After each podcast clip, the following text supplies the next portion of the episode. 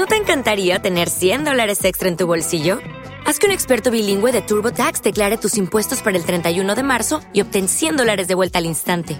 Porque no importa cuáles hayan sido tus logros del año pasado, TurboTax hace que cuenten. Obtén 100 dólares de vuelta y tus impuestos con 100% de precisión, solo con Intuit TurboTax. Debes declarar para el 31 de marzo. Crédito solo aplicable al costo de la presentación federal con TurboTax Full Service. Oferta sujeta a cambios o cancelación en cualquier momento.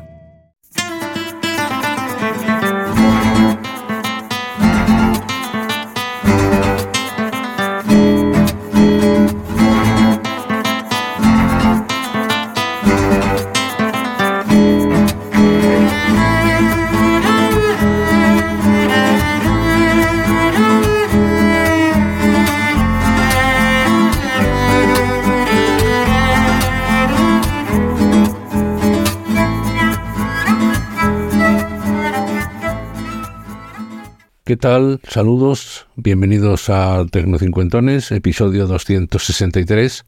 Lo primero que quiero contarles hoy es que les voy a poner la dirección en la literatura del podcast, como siempre, de los 50 últimos episodios de este podcast que se han subido automáticamente a YouTube Podcast.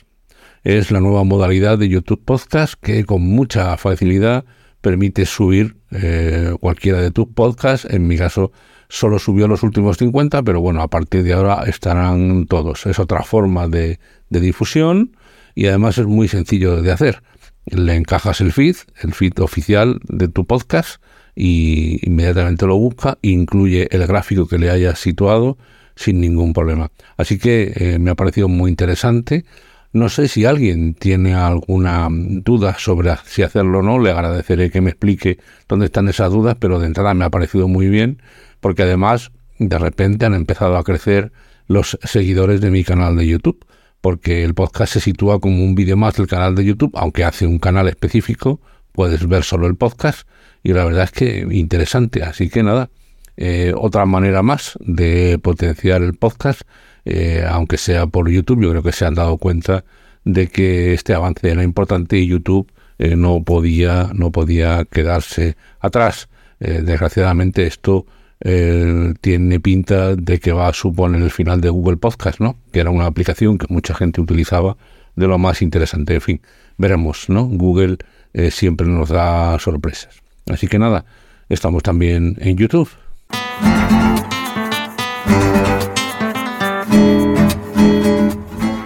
Bueno, yo quiero eh, contarles hoy el descubrimiento presentado la semana pasada desde la Real Academia Española de su eh, biblioteca digital.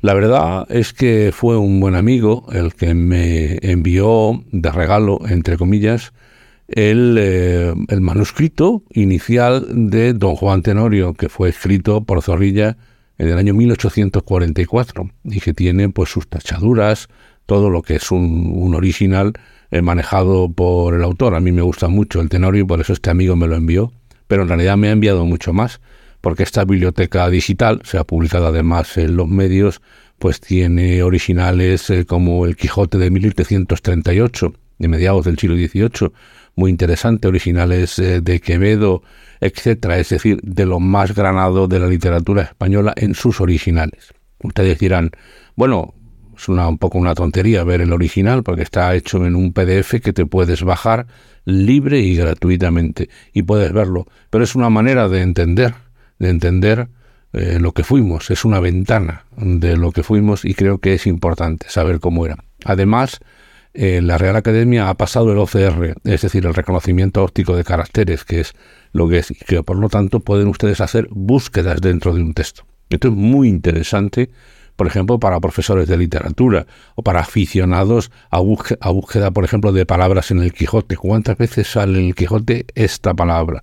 La que sea. Realmente es interesante.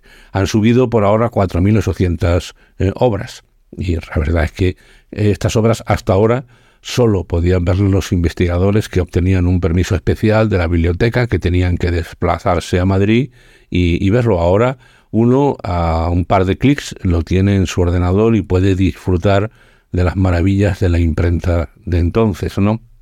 La verdad es que Esto además no ha hecho más que empezar, es decir, eh, son 4.800 obras, pero hay miles eh, por hacerlo, por lo tanto merece la pena perderse, disfrutar de este servicio gratuito que nos ayuda a entender nuestra cultura, nuestra literatura y que permite a los que ya tengan más tiempo pues dedicarse al detalle porque pueden aumentar el PDF, ver el tipo de letra, ver gráficos, por ejemplo, el Quijote de 1738 que les comentaba, ciertamente eh, ahí dibujó lo más granado de ese momento, incluso Goya, aunque al final no están subrabados, pero un joven Goya estaba ya trabajando en este Quijote. Es como un, tesoro, ¿no?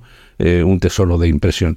La verdad es que me ha impresionado mucho, eh, insisto, profesores de literatura, amantes de la cultura española en todos los aspectos, merece mucho la pena eh, y agradezco de verdad a la Real Academia Española que haya este esfuerzo por poner a disposición de todos eh, este, eh, eh, esta biblioteca digital que es de lo más granado y de lo más interesante.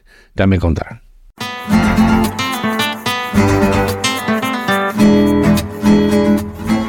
Pues hasta aquí este Tecno Cincuentones. Soy Antonio Manfredi. Antonio Manfredi arroba gmail.com es mi correo electrónico. Tanto en Twitter como en Telegram soy arroba Antonio Manfredi. En Mastodon arroba Antonio Manfredi, arroba andalucía.social y en Facebook Tecno50. Recuerden que este es un podcast que está asociado a las redes sospechosos habituales. Les dejo el enlace a esta red en la literatura del podcast y les animo a que busquen el trabajo de otros muchos compañeros que lo hacen muy, pero que muy bien y se aprende mucho. Nosotros, como siempre, nos vemos la semana que viene. Chao. Hasta la vista, baby.